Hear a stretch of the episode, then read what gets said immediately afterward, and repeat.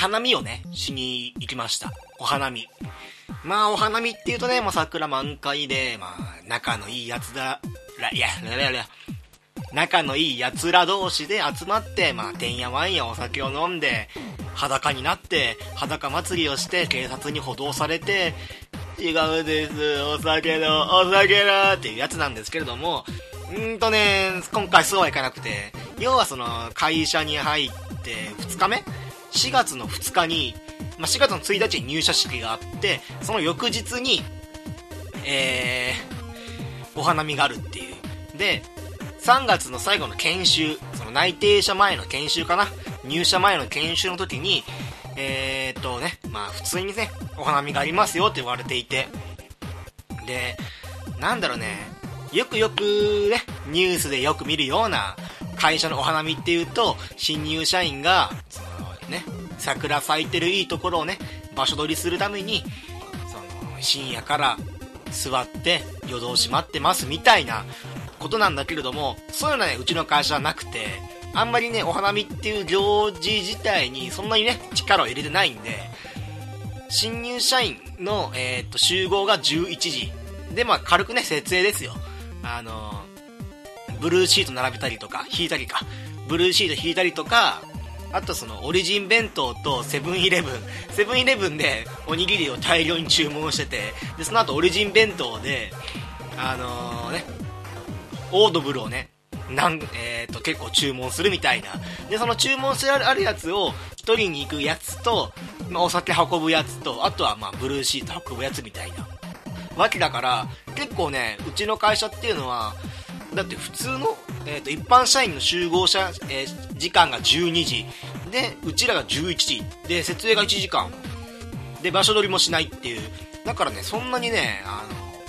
の、この1年に1回の行事に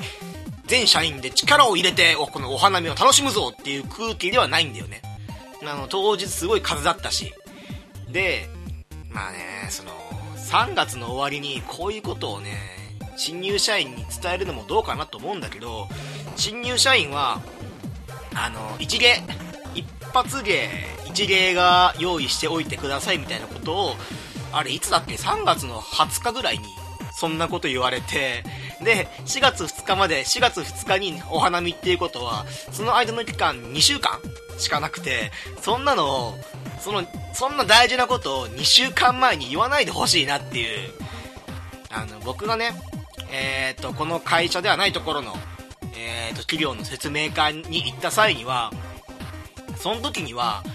なんだろうね、えっ、ー、と、内定者っていうか、1年間のスケジュールとしてこんな行事がありますよっていう、で、夏だよ、夏、その時。8月の暑い時期だったと思うんだよね。えー、っと、都営三田線の芝公園だっけ？芝公園駅の近く近くにある会社なんだけど、そこの会社説明会で、新入社員はなんか、えー、っと、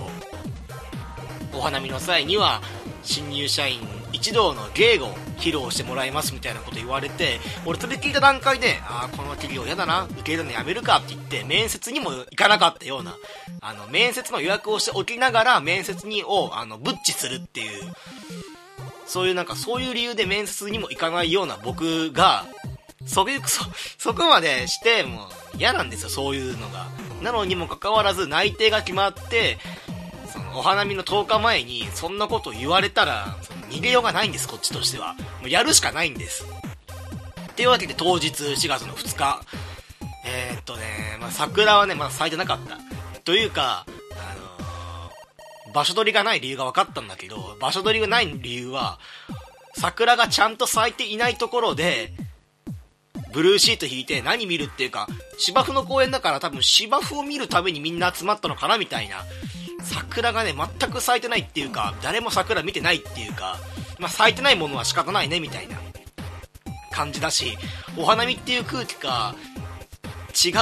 うんだよね、周りのお客さんが。お花見というかは、もう家族でフリスビーをしたりとか、そういうところに、あの、この字、この字の、えっ、ー、と、ブルーシート、ブルーシートこの字にして、で、このこの字の中で一芸をするんだろうね。なんだけど、そのサッカーやってる親子連れはいるわ、フリスビーはいるわ、タコをあげてるやつはいるわで、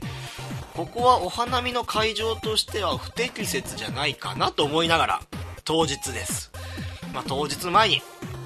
そんなこと新入社員一同、17人、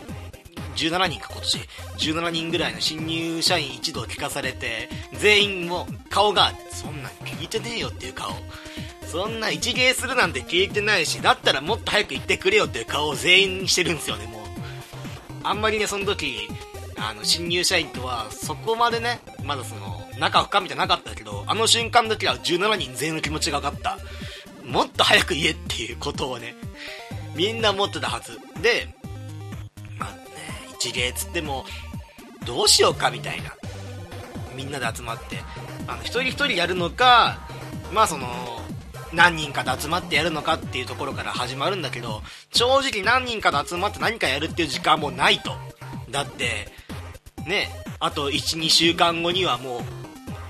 お花見が始まっちゃうから、それはでも時間的に厳しいと。だったら個人個人なんかやるしかないよねっていう話になってその日は解散して、で、次会うのが4月の1日、まあ入社式の日ですよ。で、まあ、入社式終わって、ちょっとしたね、休憩時間に、で、みんな明日のお花見のやつ決まったみたいな話になるんですよ。で、えー、っと、まあね、僕はね、もうマジックしようと思って、まあもう僕はね、もう手先が器用なんで、はいはいはい、あの美術、高校の時の美術と技術、あと中学校の家庭科が5段階評価中2っていうぐらい、そのぐらい僕手先が器用なんで、まあこれマジックをね、見せ、見せようと。僕のね、トランプのカッティング技術をね、皆さんに見せてあげようと思ったんだけど、あ、私もマジックやるみたいな。あ、俺もやるよって。え、俺ドンキのマジックコーナーの一番売り上げいいやつ、あれ買ったみたいな。俺もだよみたいな。で、マジックのかぶりが5人いるの、その時点で。これはさすがにまずいと思って。で、しかもそのうちの俺と、その同期のもう一人のやつは、多分全く同じマジックのやつを持って、えー、買っちゃったから、これはちょっとまずいんじゃないみたいな。さすがに17人中5人がマジック、しかもマジックって、全員、あの、例えばその、お札に、えっ、ー、と、ペンをね、こう、まあ、すり抜けさせるっていうか、そういうのもあれば、なんかコインマジックとか、いろんなもんあるんだけど、5人中5人が全員トランプマジックっていう、さすがにね、その全員トランプマジックっていうのは、あんまり良くないっていうか、見てる方としても飽きるじゃん。あの、しかも、トランプマジックって動きのないやつだから、余計にね、見てて慣れんの。多分ね。グダグダってなると思うから、これはもう俺トランプマジックやめるかと思って、で、その時に思いついたのが、あの、傘回し。あの、わかるかな？お正月にこう傘を回して、えー、っと、傘の上ではボールを回して、えー、いつもより多く回しておりますみたいな、そういうやつをやろうと思って、その時急に思いついて、なんかあれ、結婚式とかでもう、その、新郎新婦が、初めての共同作業、まあ、それは初めての共同作業は、ケーキの入刀なんだけど、まあ、その前に、まあ、ちょっとしたね、まあ、余興っていうかそういうのでも、やるぐらい、新郎新婦の、この共同作業を見てくださいと、一人が回す、傘を回す方、一人は、その、ボールをね、投げる方をやりますみたいなことをして、まあ、ちょっと盛り上げるみたいな動画を YouTube で見たことがあるので、まあ、そのぐらいの素人ができるもんなんだから、これ今日ボール買ってきて、家にある、えー、っと、傘をね、しかも骨が1本折れてある、あの傘を使えば、なんとかなるかなと思って。まあ、帰りドンキホーテに行って400円ぐらいで傘、傘じゃねえや、ボール買ってきて、まあ、このぐらいのボールがあれば、まあ、なんとかなるでしょう、みたいなことを思いつつ、ちょっとね、大きめのボール買ったんですよ。あの、ゴムボールなんだけどね、大きめのボール持って買ってきて、で、当日、あ、当日じゃないや。まず練習練習した、練習した。あ練習したんだけど、全然回んねえ。全然回んねえ。あのー、ね。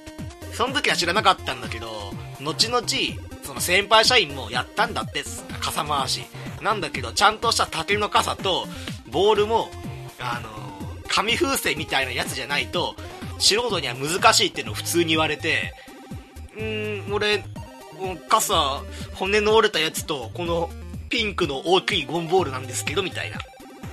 ことを思って。で、まあ、練習してもね、多分、あの、1回転、2回転ぐらいが限度だった。やってみて。なんかバランスよくその場で自分がとどまって傘だけを回して2回転とかじゃなくてもう俺が右に行き左に行き前に行き後ろに行きおっとっとおっとっとと頑張って頑張って2回転回すっていうか落ちるのを頑張って防いだのところで2回転っていうところだからああまあもうこれでいいやと思って。もうこれで行こうと。時間もない。トランプもダメ。ならばこれで行こう。で当日、まあ、私服で来てくださいって言われてたから私服で来てで僕だけボール持って傘持って。あれ？マグちゃんもしかしてそれ傘回すの？みたいなこと言われたんだけど正直ここで自信のない顔するとあれかなと思ったから大丈夫できるっつって。全然できないのに。先輩社員にもそのえ、去年かな？去年っていうかその自分が新入社員だった時に傘回しした先輩にも「えお前それでできんの?」って言われて「できますよ。余裕です」って。もうなんか僕もねお酒飲んでその同期の中に結構ね強いお酒っていうかあの高いお酒持ってきたやつがいて、まあ、それもねちょっと煽りながらよ飲んでいい気持ちになってなんか悪酔いしなかったんだよねその時珍しく。あの高いお酒ってほんとなんか酔わないようになってる。酔わないようになってるとは違うか。なんだけどもう飲むだけでその日もう風も強くてもう風が強い日にあの傘回しやるっていう発想がまずおかしいんだけど風も強いし、まあ、ちょっと曇ってるしで寒かったんだけどもうそれ飲むだけで体がね一気に温まるっていうそういうお酒飲んで気持ちよくなってで今から新入社員の一芸を始めますみたいな感じで、まあ、名前と、その、まあ、これやりますで、まあ、よろしくお願いしますってみんなか、皆さんから大きな拍手をもらってみたいな感じで始まってですよ。もうその時からね、俺怪しいと思ったんだよね、自分の体調。あのー、お酒、ね、体温めるためにお酒ずっと飲んでるせいで、あのもうトイレに行きたくて仕方がないっていう。お花見が始まって1時間ぐらいで、その一芸が始まるんだけど、えっ、ー、と、合計でもう2回ぐらいはトイレに行ってんの、その時点で。もうずっとおしっこがしたくて。まあ、もうね、結構フラフラーとなりながら、いい気持ちでほろ酔い気分で行って、で、もう、2回目のトイレ終わった時点で、もうそろそろ、お前の出番だけど大丈夫かみたいに言われてながら、大丈夫っす、余裕っす、みたいな。もうその自信、今考えたら、その自信ってどこから湧くんだろうと、自分でも思うんだけど、大丈夫っす、余裕っすって言って。ね。じゃあ、えー、新入社員の、マグさんですと、司会役のやつがいて、えー、マグさんはこの、この、え、ー、と、こん、えー、今年の新入社員の中で唯一の関西人ですみたいな感じで、僕はもう、もう手振りながら、ウェーって入ってきて、傘回しの傘を開いて、もう傘を、なんだろうね、日傘みたいな感じで、左手に傘を持ち、右手では大きく手を振りみたいな、ウェーって入ってきて。で、えっ、ー、と、まあ、こんなね、酔ってるんだけれども、皆さん、おはようございますと、おはようございますって帰ってきて、えっ、ー、と、あ、会社の名前言っちゃダメか。やばいな。えっ、ー、と、まあ、ここにいる皆様の、まあ、違うな。まず最初に傘か。えー、私今こちらの傘とボールを持っております。こちら何をするかと言いますと、もちろん皆さんご存知傘回しをしたいと思います。ウェーイ この傘回しというのものは大変縁起のいいものでございます。傘が回れば回るほど皆様にいいことが起こるようにと思っております。ウェーイ私ですね、今回、皆様の健康と幸せ、こちらの健康と幸せをお祈りしながら、この傘回しやりたいと思います。ウェーイみたいな。何このテンション。あの、現場もそんな感じじゃなかった。あの、みんなね、あの、ゆっくりお酒飲みながら、ちょっと暇になったやつが酒のつまみ程度に新入社員のやつを見てるだけだからね。えーと、で、えー、まあ、回すわけですよ。風も強いんですよ。こう、右手で傘を持ち、左手でピンクのゴムボールを持ち、こう、ピンクのボールを投げて、よっと、傘でね、ビニール傘でえー、骨の折れたビニール傘で、くるくるくるっと回ると思ったら、すぐに地面に落ちるっていう、やばいやばいと。ちょっと待ってください。今、風が強かったですね。ちょっと待ってください。芝生、芝生をこう2、3本ブチって引き抜いて、こう、うーん、風はアゲインストだから、みたいなことをやりつつ、ゴルフをやってる親父にしか受けな、受けないまま、もう一回やって、もう一回落とすっていう。さすがにもう一回落とすときに、普通に落とすだけだと、やばいなと思ったから、落ちそうだってなったなった時に、一生懸命走って自分も大ごけするっていう。あの、自分もこけて、なんだろうね、仰向けに倒れるようにして、失敗しちゃいましたありがとうございましたで終わるっていう。まあ、それでなんか難を逃れるっていうね。まあ、その後も、一芸これで終わり。あの、失敗。皆様の健康と幸せを祈った結果大失敗して、まあまあこんなもんでいっかっていう。まあ、最初から大きなことを言って失敗する例のあれをやろうと思ってたから、まあいいやと思って、ある意味成功したと思いながら、まあ、自己評価ではもう、そうですね、100点満点中、まあ、140点ぐらいを上げたいぐらいの その自信どっから来たのやっぱり俺。と思いながら、まあ、終わって、また酒を飲んで、まあ、その、縁も竹縄3時間ぐらいかな、土曜日。3時間ぐらい飲んで、終わって、まあ、新入社員は片付けをして、みたいな。で、その後に、新入社員だけでカラオケ行って、で、その後、居酒屋に行って、飲んで、もう、かなり飲んで、もう、頭グワングワンしながら家に帰ったとこで気づいたんだけど、傘とボールがないっていう。あれ？って。翌日だって気づいたんだけど、傘はカラオケ屋に置いていって、で、ボールは邪魔だから、あの、居酒屋の一気に置いていったっていう。ああ、そういえばどっちもねえなっていう。あの傘、俺、あの傘しか持ってないんだけどなと思いながら。そのまままあ、戻るもめんどくせえし、いいやっていう。そんなお花見。なんだろうね、やっぱ会社のお花見だから、羽目は外せない。ある程度ね、ちゃんとした。あの、先輩社員に挨拶回り行ったりとか、そんな感じのことをやってたなっていうのが、僕のまあ、今年初めてっていうかもう4月の20日前だからもうお花見なんて話もかなりあれなんだけど、まあ、そんな感じのお花見でしたっていうわけで、えっ、と、ジングル挟んで今回のゲームの紹介したいと思います。よろしくお願いします。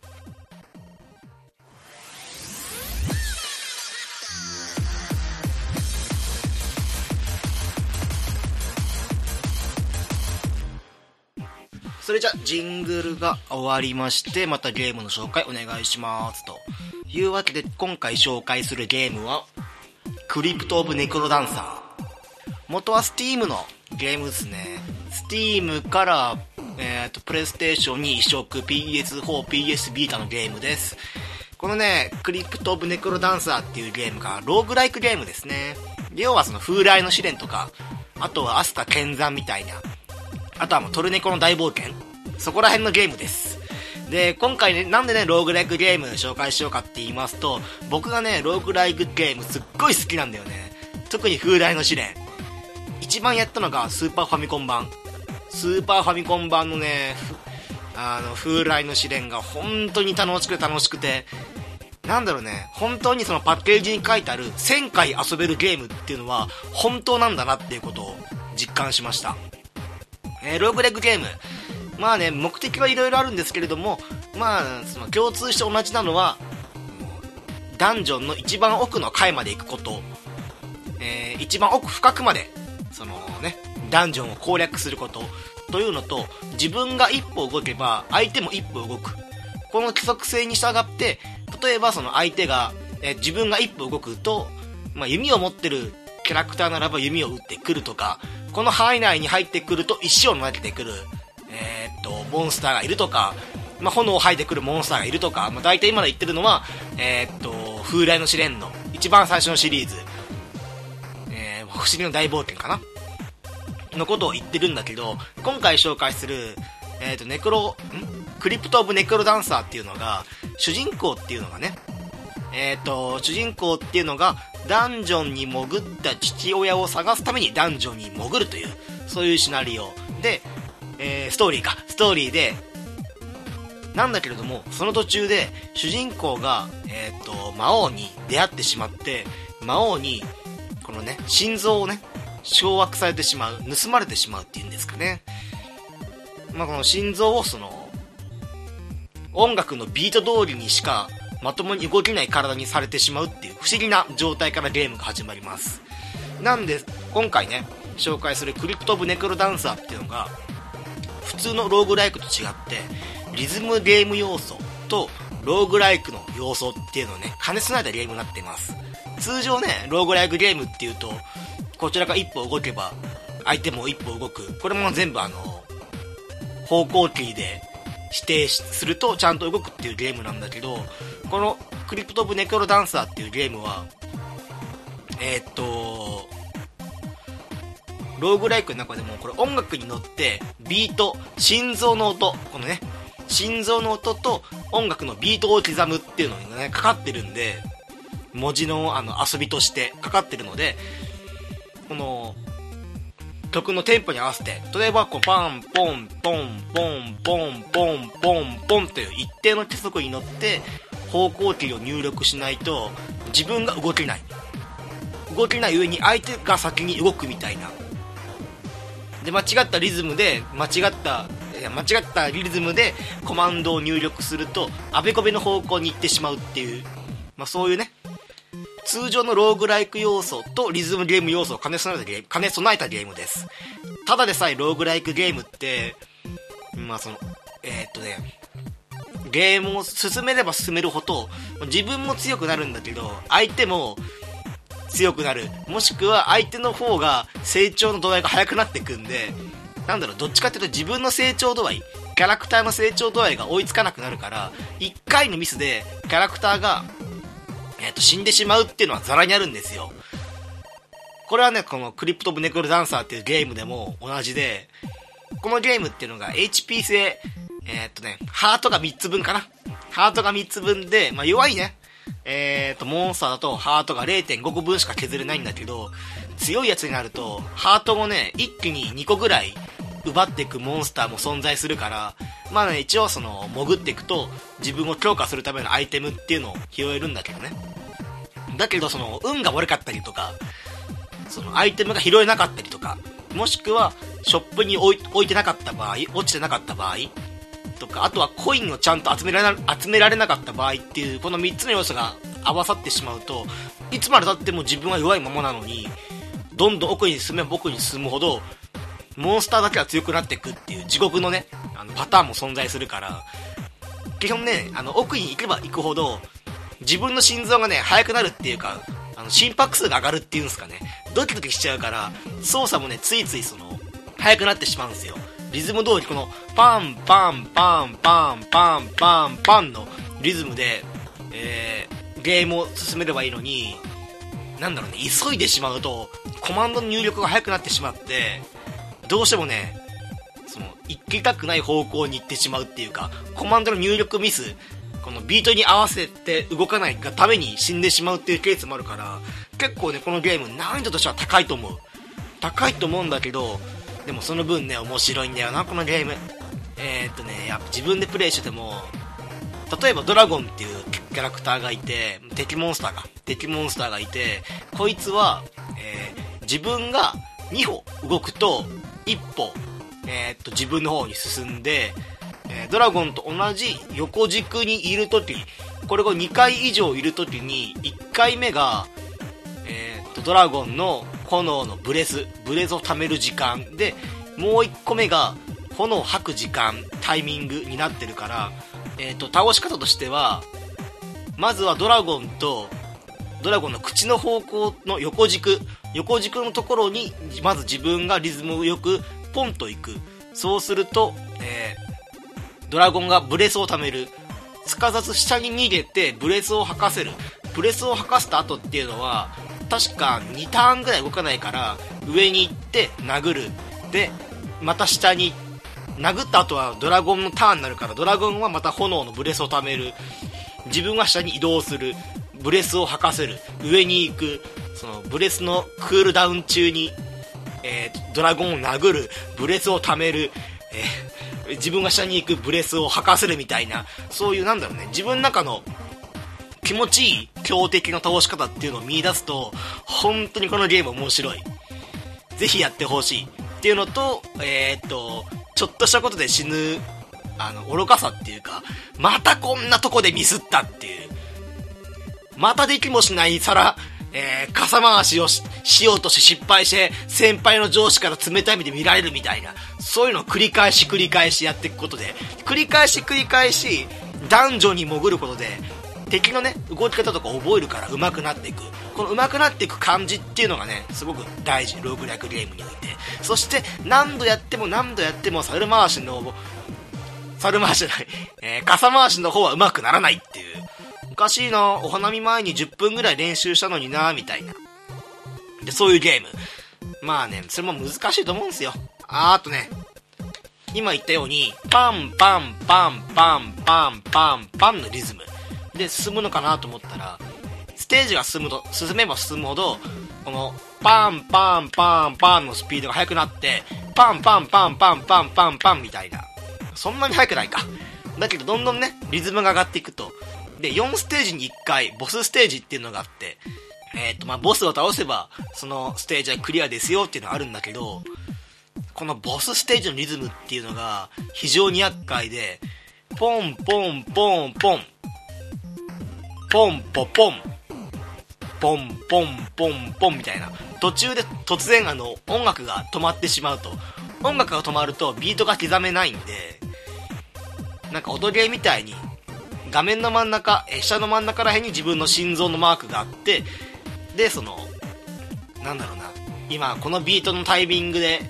行動するとリズムがぴったしですよっていう音ゲー特有のあのラインですねノーツが現れるからそれに沿ってポンポンポンポンって動くのに音楽が止まる音楽が止まるっていうことはポンポンポンポンポンみたいなね。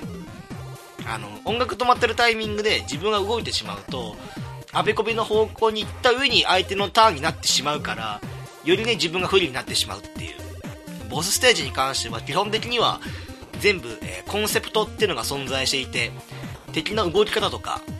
その曲に合わせて敵がリズミカルに動くことによって視覚的にも面白いんだけどそれはその YouTube で見た PV 動画でしかああこんな風に曲に合わせて敵が動くなんてこのゲームおしゃれだなと思っていても実際プレイしてるとてめえら全員動くんじゃねえよっていう。音楽によって音楽が途切れるタイミングで敵がワープして違うところに現れるみたいな。PV で見た時はねあおしゃれだなと思ってもあと一発殴れば倒せるのにお前どこ行ってんだよみたいなことを思うからあの自由に動けないっていう意味ではちょっとイライラするかもしれない。でもそんなイライラするあなたにねまあ朗報ですっていうかこの主人公は女の子1人だけがだけかなと思ったんだけどあのプレイヤブルキャラクターっていうのがいっぱいそんいっぱいあるからこのプレイヤブルキャラクターっていう中にえっ、ー、と、このビートを無視して自由に行動できるっていうキャラクキャラクターがいるから、そいつに関しては、通常通りのローグライクゲーム楽しめるっていう。なんかぬるゲーになるかなと思ったんだけど、それでもね、意外と難しいし、このビートを無視して動けるっていうキャラクター、キャラクターを使うことによって、要はその下見ができる、ロケハンができるんで、通常プレイ戻った時にすごい楽ですよっていうあと、その他にもね、プレイヤブルキャラクター何体がい、何体かいて、平和主義者っていうキャラクターは、あの、敵にね、攻撃することできないんだけど、その代わり、平和主義者っていうのは、武器の代わりに、眠りそうだっけな眠り粉だっけな忘れちゃったんだけど、敵と接触することによって、敵にね、攻撃を与えるために、代わりに、敵を眠り状態にするっていう、そういう特殊な能力があるからこの敵を眠らせた後下に行ってこいつも眠らせてみたいなそういうねこの眠り草投げれないから基本的には設定しなきゃいけないと。このね通常プレイだったらなんか魔法とか使えるんだけど平和主義者ダメージ与えられないんでアイテムドロップが特にないと。あのドロップしたとしても拾って殺してしまう相手を殺してしまうとあの自分が死んでしまうっていうそういう眠り草を持ってるっていう特殊ないいところと悪いところで敵を殺すことによって自分が死んでしまうっていう。要は2つプレイをしなさいっていう。絶対に人を殺してはいけませんよモンスターを殺してはいけませんよっていう。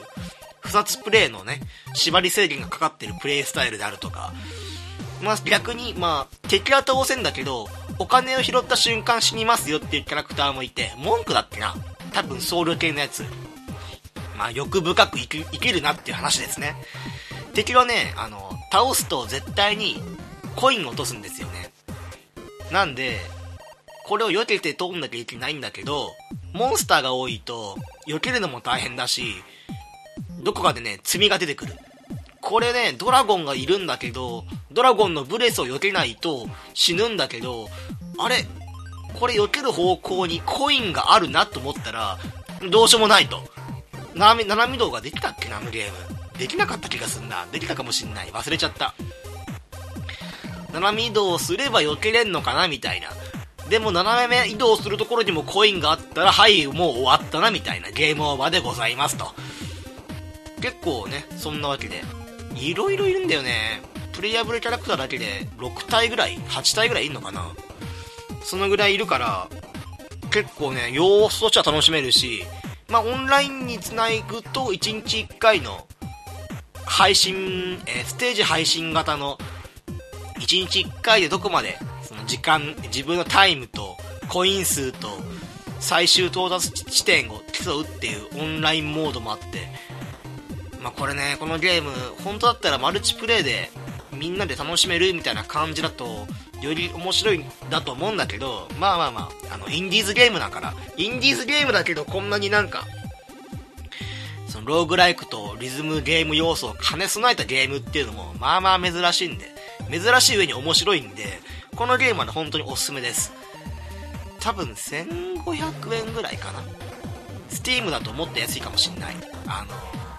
Steam だと、まあ、秋シーズン、冬シーズンぐらいに、まあ、その、ホリデーセール？ほんとなんか全てのゲームが、まあ、5割引きから6割引き、7割引きになるっていう、めちゃくちゃ安くなる期間があるから、まあ、PC ゲーマーだったら、そのホリデーシーズン狙って買うのもよし、まあ、PS4、えー、PS ビーター持ってるのであれば、まあ、多分通常価格1500円かな。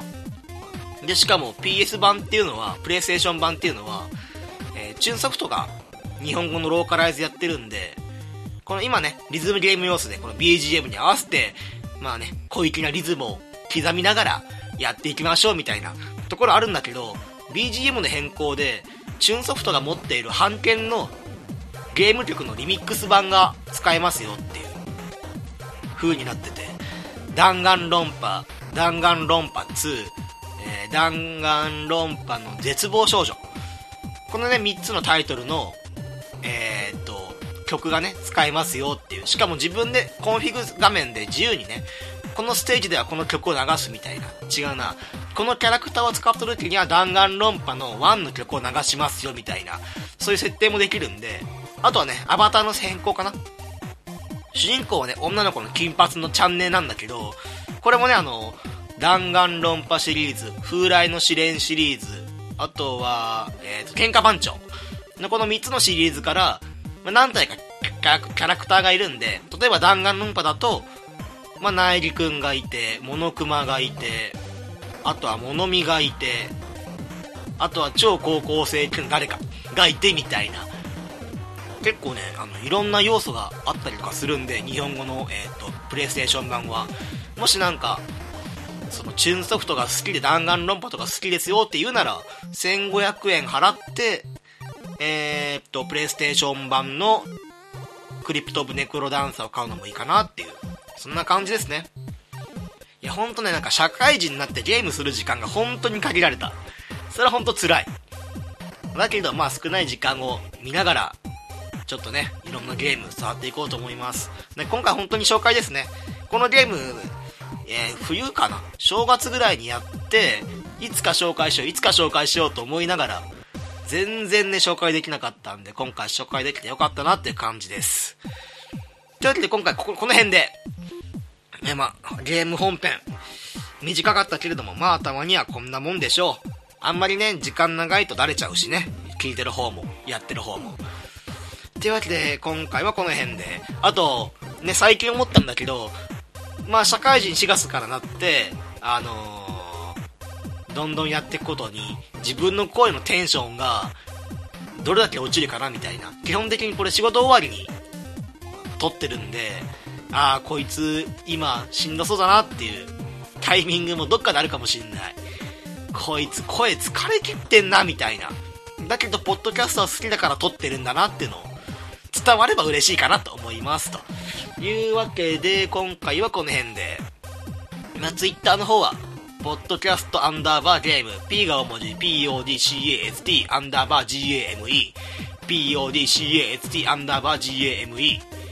えー、面白くなければゲームじゃないでやっておりますと。メールの方はね、引き続き募集はしてるんだけれども、最近気づいた。メールアドレス長すぎ。あのー、一応ね、あの、引き続き募集はするんですけれども、近い間にメール、あ、メールアドレス変えます。あの、まあ、メール一通も来てないから、